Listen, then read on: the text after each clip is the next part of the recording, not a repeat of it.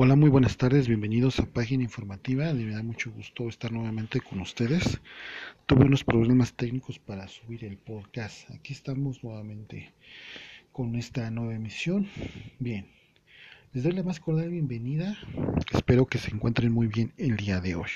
Y vamos a ver un tema muy contundente, el tema de los fideicomisos y las declaraciones que dijo el diputado Fernando perdón, Gerardo Fernández Noroña respecto a este tema. Bien, queridos amigos. Vamos a ver el contexto que estoy planteando para que tengamos un mayor panorama de lo que sucede con los fideicomisos.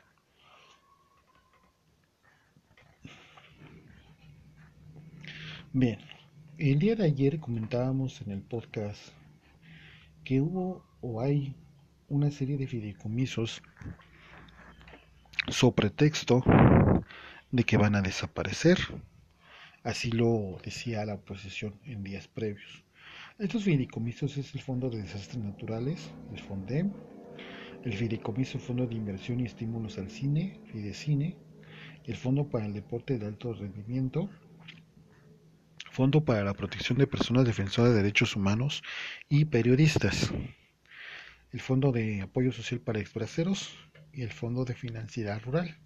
Les comentaba que el Fondo de Apoyo Social para Exbraceros y el de Financiera Rural, pues la verdad yo no los conozco. No, yo la verdad tengo un desconocimiento de estos dos últimos.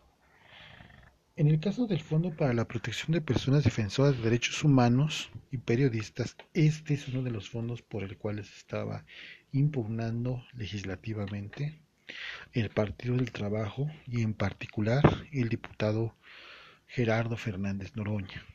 Bien, vamos a escuchar ahora las declaraciones que hizo el diputado Noroña el día de ayer en su videocharla. De hecho, ahorita está una videocharla la del día de hoy. Únicamente para que tomen en cuenta cómo desde su trinchera pues está desacreditando a los seguidores de Fernández Noroña y a su propio chat ahí en su videocharla. Personas que pues los, lo están empezando a cuestionar y pues obviamente la única alternativa pues es la descalificación y la estigmatización. Escuchemos lo que dijo el diputado Un momento, por favor. Estoy buscando el audio. De hecho, les comento, antes de que abra la, grabación, yo escucho a Fernández Noroña desde mucho, mucho tiempo. Y bueno, también les voy a eh, adelantar el día de mañana qué es lo que dijo hoy, para que tengan un mayor, un mayor panorama permanente si es que una lanita para, comprar una casa. ¿No? Tan fácil como eso, mis estimados. ¿Qué onda? ¿Qué pasó? ¿Que están en desacuerdo? Bueno, ahí este, ya verá Violeta qué fue lo que pasó. No, Fabricio, ¿quién es Normeus? Alguien dice aquí no, quién sabe a qué. Creo que traen un debate ahí en Facebook duro y acá también deben traer un debate intenso. Dice acá, me vas a hacer llorar, Noroña traidor. Ay, sí, Gabriel Guerrero. E, es más, no dudo, no dudo que se meta a la derecha. Porque la derecha envenena, ¿eh? la derecha envenena, y entonces se mete. Yo te apoyaba, pero ya no me has decepcionado, este, yo realmente confiaba en ti, pero ahora que has dado la espalda, porque eso se meten, hombre, es que se haga bolas quien se haga bolas, que se, este, lo que quieran. Yo no estoy de acuerdo en la desaparición del FONDEM, punto. No estoy de acuerdo en desaparecer los fideicomisos de ciencia y tecnología. No estoy de acuerdo en desaparecer los fideicomisos que apoyan a familiares de personas desaparecidas. No estoy de acuerdo en desaparecer el fideicomiso de, eh, que apoya a periodistas que están en peligro su vida, ni de apoyo a paralímpicos, ni de apoyo al cine, ni de apoyo a atletas de alto rendimiento, ni de apoyo a jóvenes que tienen becas de posgrado, ni de apoyo Aquí, como ven, pues ya está planteando los fideicomisos que no está de acuerdo que se desaparezcan, ¿no? Este quedó adelantado un poquito el audio y ahorita les voy a mostrar la parte pues donde se refiere a sus seguidores. De hecho ya podemos escuchar que pues si él dice que la derecha está infiltrada, ¿no? En su chat, ¿no? Desafortunadamente, pues, ante la falta de argumentos claros y contundentes, pues suceden este tipo de situaciones con el diputado Fernández Noroña, ¿no? Yo en lo particular les quiero decir que pues yo seguiré apoyando la cuarta transformación, los esfuerzos que haga el Partido del Trabajo, el diputado Fernández Noroña, pero con reservas, porque si hay que definir, hay que ser claros, ¿no? Se está hablando de dinero, a final de cuentas, queridos amigos, ustedes lo saben más que yo, es lana, es dinero, es billete. El dinero mueve personas y mueve conciencias. Él podrá decir que está con el presidente Andrés Manuel López Obrador. Podrá decir también que puede discernir en algunos temas con el gobierno, que es el gobierno de izquierda que llegó en 2018, con el presidente. Todos y cada uno de ustedes, queridos amigos, podemos discernir eso no nos, no nos convierte en tapetes de nadie, ¿no? Como lo menciona. Eh, de hecho, les voy a poner el fragmento donde lo menciona, poco más atrás. Eso tampoco quiere decir que algunas acciones del gobierno estén, estén equivocadas o no están dando los resultados que se esperan. Hay que señalarlo. Pero una cosa es distinta a no acompañar al presidente en el proyecto. Eso es innegable. Eso no se puede cambiar con nada porque la cuarta transformación comienza, comienza, queridos amigos, del quitar los privilegios a la clase en el poder, ¿no? Eliminar de raíz el mal que le ha hecho a México, el cáncer de la corrupción, la opacidad de los recursos. En el tema de fideicomisos, ahí está. Es la clave, ¿no? Él podrá discernir. Yo, de hecho, he tenido pues he estado eh, muchas veces en contra de algunas acciones de Claudia Sheinbaum, pero no es que me caiga mal, no es por decir que ella está mal, simplemente porque algunas acciones no se le están dando la importancia que deben de tener, ¿no? Por ejemplo, el, el tema de hace de enero de este año, si no mal recuerdo, cuando inauguró el tren ligero reinauguró el tren ligero de Tasqueña a Xochimilco. Hubo cosas y detalles que no se hicieron bien. Hay que señalarlo, hay que estar de acuerdo. El tema del puente que van a poner aquí en Xochimilco, muy cerca de donde yo vivo, pues también. Son cosas y son detallitos que es importante señalarlos, pero no quiere decir, o me voy a, a querer desbocar, en decir que Claudia Sheinbaum ah, está haciendo todo mal, es que no sabe, es que es una traidora de la cuarta transformación, es que él no sabe gobernar, ¿no? O sea, vamos a señalar las cosas por su nombre, estoy de acuerdo. Pero una cosa es que cuando se terminan los argumentos empieces a descalificar, porque entonces te conviertes en sí mismo, en ti mismo, un defensor de lo indefendible, ¿no? También comentaba parte de su videocharla, hay una parte donde dice, donde reta de hecho a los a los ciudadanos, ahorita la voy a poner, que le demuestren a él cómo se van a aplicar ahora los recursos cuando ya no hay esos fideicomisos, que le digan cómo va a ser el mecanismo de la emisión de esos recursos, cómo se los van a dar y a quiénes se los van a dar. ¿No? Yo le recuerdo al diputado Fernández Noroña que los servidores públicos, los legisladores están para servir al pueblo. Y quien tiene que hacer esas adecuaciones pues son los servidores públicos, las instancias correspondientes. Al ciudadano no puede investigar el ciudadano ciertas causales, ¿no? Buscar solución a ciertos problemas. Pero hay otras materias que no lo puede hacer porque están en las autoridades que hemos confiado para que lo, lo hagan, lo lleven a cabo. ¿no? Entonces, respuestas fuera de contexto, eh, ataques, ¿no? Y obviamente, este, yo les voy a compartir lo que dijo el día de hoy a esta hora, porque estas declaraciones fueron del día de ayer. Bien, queridos amigos, les voy a poner la, esta parte este, donde dice, se refiere a, es, empieza a estar descalificando a la gente que está en el propio chat de la videocharla. Vamos a escuchar, me voy a regresar un poco para que ustedes puedan oír.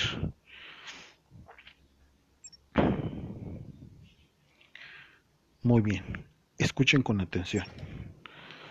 No tengo la menor duda porque hay gente que piensa que yo hablo mucho, me acompaña presidente y no hablo nada. Coincidimos en la inmensa mayoría de las cosas. Fíjense, con Julio Astillero debía haber recordado eso. Coincidimos en la inmensa mayoría de las cosas, pero en la inmensa mayoría. Pues hay gente que piensa que hablamos, de tanto que coincidimos. Y seguiremos coincidiendo. Y lo apoyaré hasta el último segundo de su mandato. Lo hago con convicción, lo hago con generosidad, lo hago con reconocimiento, lo hago con patriotismo, lo hago sin ningún cálculo, sin ningún cálculo. Nunca he hecho política calculando, nunca. No la voy a hacer a estas alturas de la vida. Y quien coincida conmigo, pues genial. Y quien no coincida, pues no coincide, ¿qué vamos a hacer? Pero no, no voy a andar de queda bien. ¿no? Defenderé siempre mis puntos de vista, porque ya les he platicado una anécdota.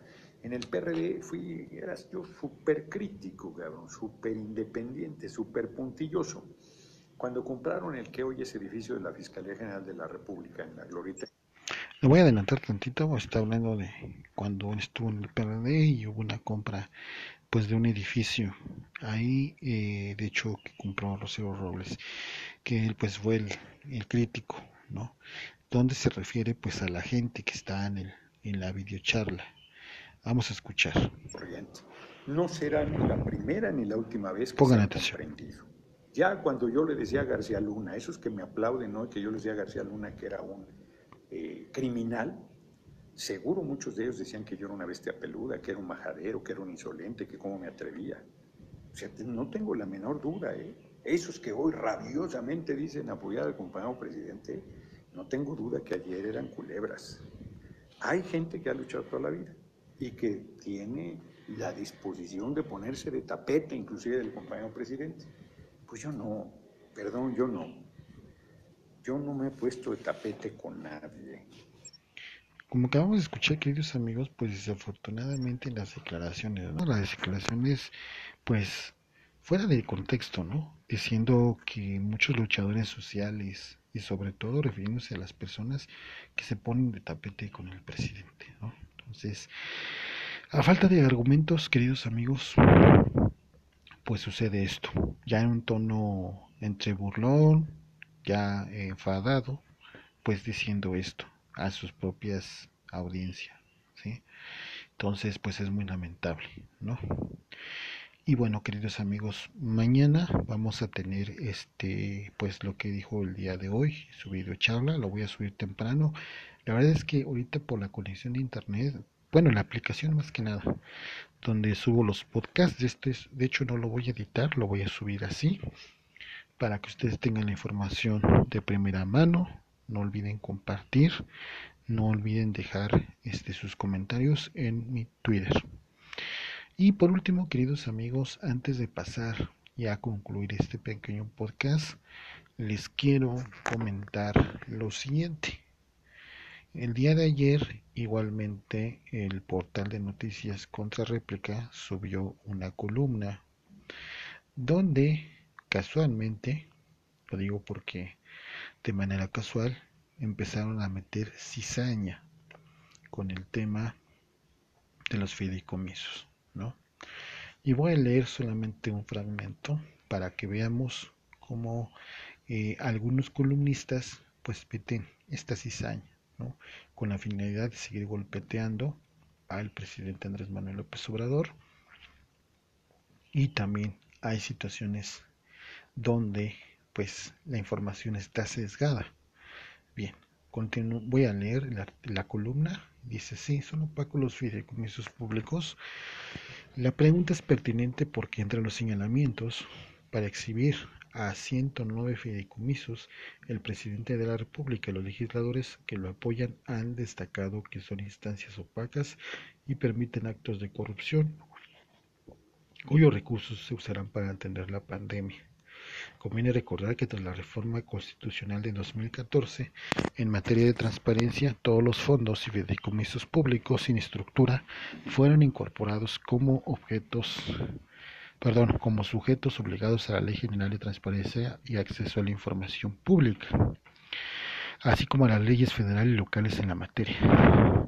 Con ello aumentó el número de obligaciones para que rindieran cuentas, pues no solo deben cumplir con las leyes de transparencia, sino también con otras normas que los obligan a informar sobre su estructura, organización y administración, salvo que se justifique su clasificación por encuadrar alguna de las excepciones de reserva o confidencialidad, pero estas suelen ser eso, solo excepciones. Bien, aquí viene el sesgo. No ha faltado quien recuerde y compare el caso del fideicomiso para el mejoramiento de las vías de comunicación, creado por el entonces jefe de gobierno Andrés Manuel López Obrador en la Ciudad de México para la construcción del segundo piso del periférico del 2002 al 2006. Escuche con atención, pese al interés público de la mega obra icónica de su administración, la información se reservó por 10 años, pero gracias a la presión de la sociedad civil y de diversos actores políticos se desclasificó luego de 7 meses. El Instituto de Transparencia Capitalino tuvo un rol preponderante para hacer pública la información contenida en más de 2.3 millones de fojas. De las 4.347 carpetas de archivo. ¿No? Aquí se sesga la información. Recordemos que en ese entonces los fideicomisos, en particular el que llevó a cabo el segundo piso del periférico, tenía un contrato de confidencialidad de la información. Esto porque habían participado algunas empresas relacionadas con Carlos Slim. ¿sí? Esto no quiere decir que se estaba ocultando algo, es simplemente por la cuestión del manejo de la privacidad de la información. Ojo, ojo con este dato. No fue gracias a la presión de la sociedad civil. De hecho, este tema fue un montaje de parte del PRI y del PAN que buscaban sacar raja política por esa obra. Recordemos que el presidente Andrés Manuel López ya siendo presidente a principios del 2019, en una de sus conferencias dijo que muchos opositores y mucha gente relacionada al PRIAN estaban tratando de que la, obra de los segundos pisos no se llevara a cabo. Así que esto no fue presión de la sociedad.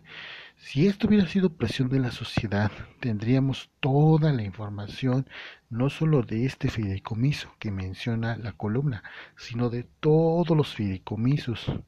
Entonces, ¿por qué, por ejemplo, desde 2014, que ya está sujeto a una ley, a la ley de transparencia y acceso a la información, ¿por qué no se ha dado toda la información? Se los voy a decir, queridos amigos, porque para pedir información hay un proceso a seguir. Sí, hay un proceso a seguir y no nada más te van a dar la información porque te la van a dar. Hay procesos que se tienen que cumplir. También la responsabilidad de los diputados en el tema, porque desde hace mucho tiempo todos los grupos parlamentarios no se preocuparon por legislar en torno al tema de los fideicomisos. Como lo vuelvo a repetir, el tema de a dónde va el dinero, de dónde viene, cuánto dinero se les da, cuánto dinero aporta la iniciativa privada. Eso hasta el día de hoy, 7 de octubre, no se sabe, porque desde un principio el trabajo legislativo y de las autoridades correspondientes al tema de los fideicomisos no se han puesto truchos en el tema. ¿sí?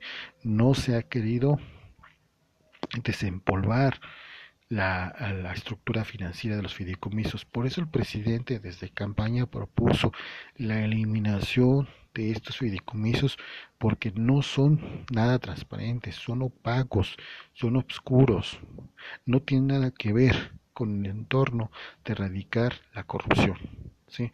Por eso, el quitar estos fideicomisos, ya lo dijo claro el presidente, va a llegar el apoyo directo, así como los programas sociales que él tiene, donde antes había intermediarios, aquí con los fideicomisos va a llegar el apoyo directo. Que el, que el Fernández Noroña diga, que lo expliquemos, los ciudadanos lo expliquemos, ¿Cuál es el mecanismo para que lleguen? Eso lo tienen que pedir con las autoridades correspondientes que llevan el tema de los fideicomisos, el tema del dinero, de los recursos y de las entidades que participan. Bien, queridos amigos, pues prácticamente estamos concluyendo esta, este podcast muy interesante la información que les estoy este, exponiendo. No se olviden compartirla en sus redes sociales. Bien, queridos amigos, pues ya para terminar, vámonos a las opiniones de ustedes, ¿no? Que pues afortunadamente tenemos como parte del ejercicio democrático pues varias experiencias en tema de los fideicomisos, ¿no?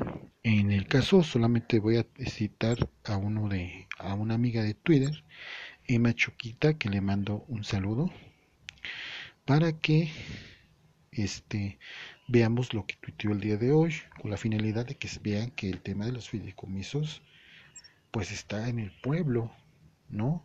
Que sabe de ciertas situaciones, ¿no? Por ejemplo, dice eh, mi estimada Emma Choquita, a la cual le mando un saludo. Un tweet en la inundación del 2007 vivía en el rancho. Perdí todo lo de mi casa, hice una evaluación de mis cosas, arriba de 150 mil pesos, y solo me dieron un vale de 10 mil, con apoyo de esos fideicomisos, que hoy no quieren soltar los del PRIAN. Hicieron grandes negocios con ese dinero. ¿No? Ok, aquí nos comenta Emma que recibió un apoyo de solo 10 mil pesos de un fideicomiso. ¿No? ¿Dónde está el demás dinero? Esa es la pregunta que habría que hacernos. Aquí tenemos, voy a buscar otro. Aquí de Isaac López López. Dice lo siguiente. En mi caso me censaron por los daños de la inundación del 2007. Me pidieron todos mis datos hasta curi credencial y nunca me dieron absolutamente nada. Todos se lo clavaron ese fideicomiso. Y Granier se robó toda la ayuda que mandaron del extranjero. Ahí están amigos, o sea, no tenemos que ser expertos en el tema, no tenemos que buscarle, buscarle mucho a este tema. Ahí está, el dinero se lo clavaban, o sea, prácticamente no recibían el dinero y si llegaban a recibir era simbólico lo que recibían. Entonces, ¿cómo, cómo no vamos a estar en contra de los fideicomisos? El pueblo es el que resiente, Digo, al final, los diputados, ellos cobran su dinero, cobran su lana y feliz se van a su casa, ¿no? Pero cuando le dan ayuda a la gente, a la gente de a pie en un desastre natural, en un apoyo, ahí están los testimonios, ¿no? Y efectivamente cuando el tema, de hecho me acuerdo muy bien, cuando estaba el presidente Peña Nieto, el tema de, de, los, de la ayuda que venía de Canadá en la cuestión del terremoto, nunca se vio, ¿no? Fideicomisos que se hacían para, para apoyar a personas desaparecidas. ¿Dónde está ese dinero? Desde aquella época. No se ve. Y sin embargo, el día de ayer, toda la oposición moralmente derrotada se alebrestó, ¿no? Diciendo y acusando que el presidente es el autoritario, es el totalitario. Pues no, está pegándole duro a los intereses de esos diputados del PRI y del PAN que tienen negocios. Porque hay que decirlo claro, negocios dentro del tema de los fideicomisos. Bien, para concluir, queridos amigos, espero que les haya gustado la transmisión. Los fideicomisos han desaparecido por el uso opaco de los recursos. ¿no? Tiene que explicar las autoridades relacionadas con el tema cómo se van a seguir dando el dinero, cómo se van dando los recursos a los deportistas y principalmente a los periodistas, entre otros, ¿no?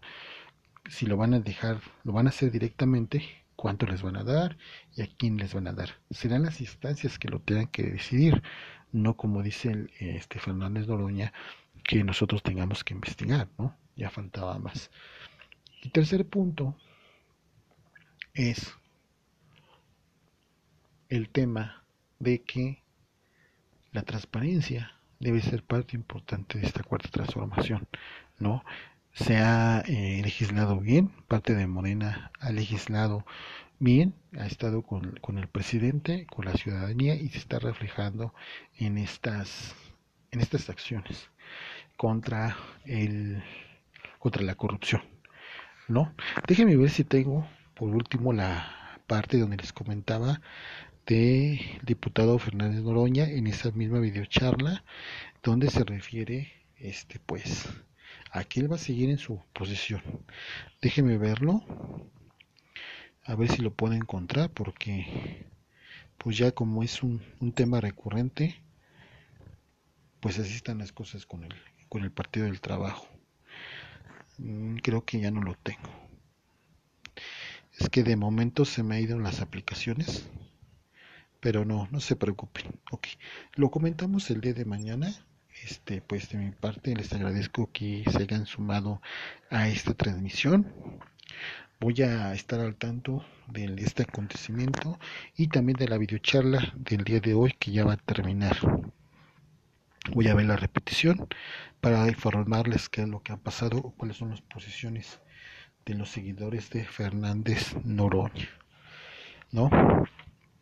Por último, eh, pues de mi parte, pues yo sí voy a seguir apoyando a esta cuarta transformación, al presidente de la República, no parte del movimiento desde abajo, pero sí, en el caso de Fernández Noroña, pues va a quedarse con reservas el apoyo definitivamente ¿no? este estaré subiendo otro podcast en unos minutos más y eh, les agradezco que me hayan seguido hasta esta parte final me despido de todos ustedes. Mi nombre es Joel Vázquez. Página informativa las noticias con rigor. Que tengan excelente tarde. Nos vemos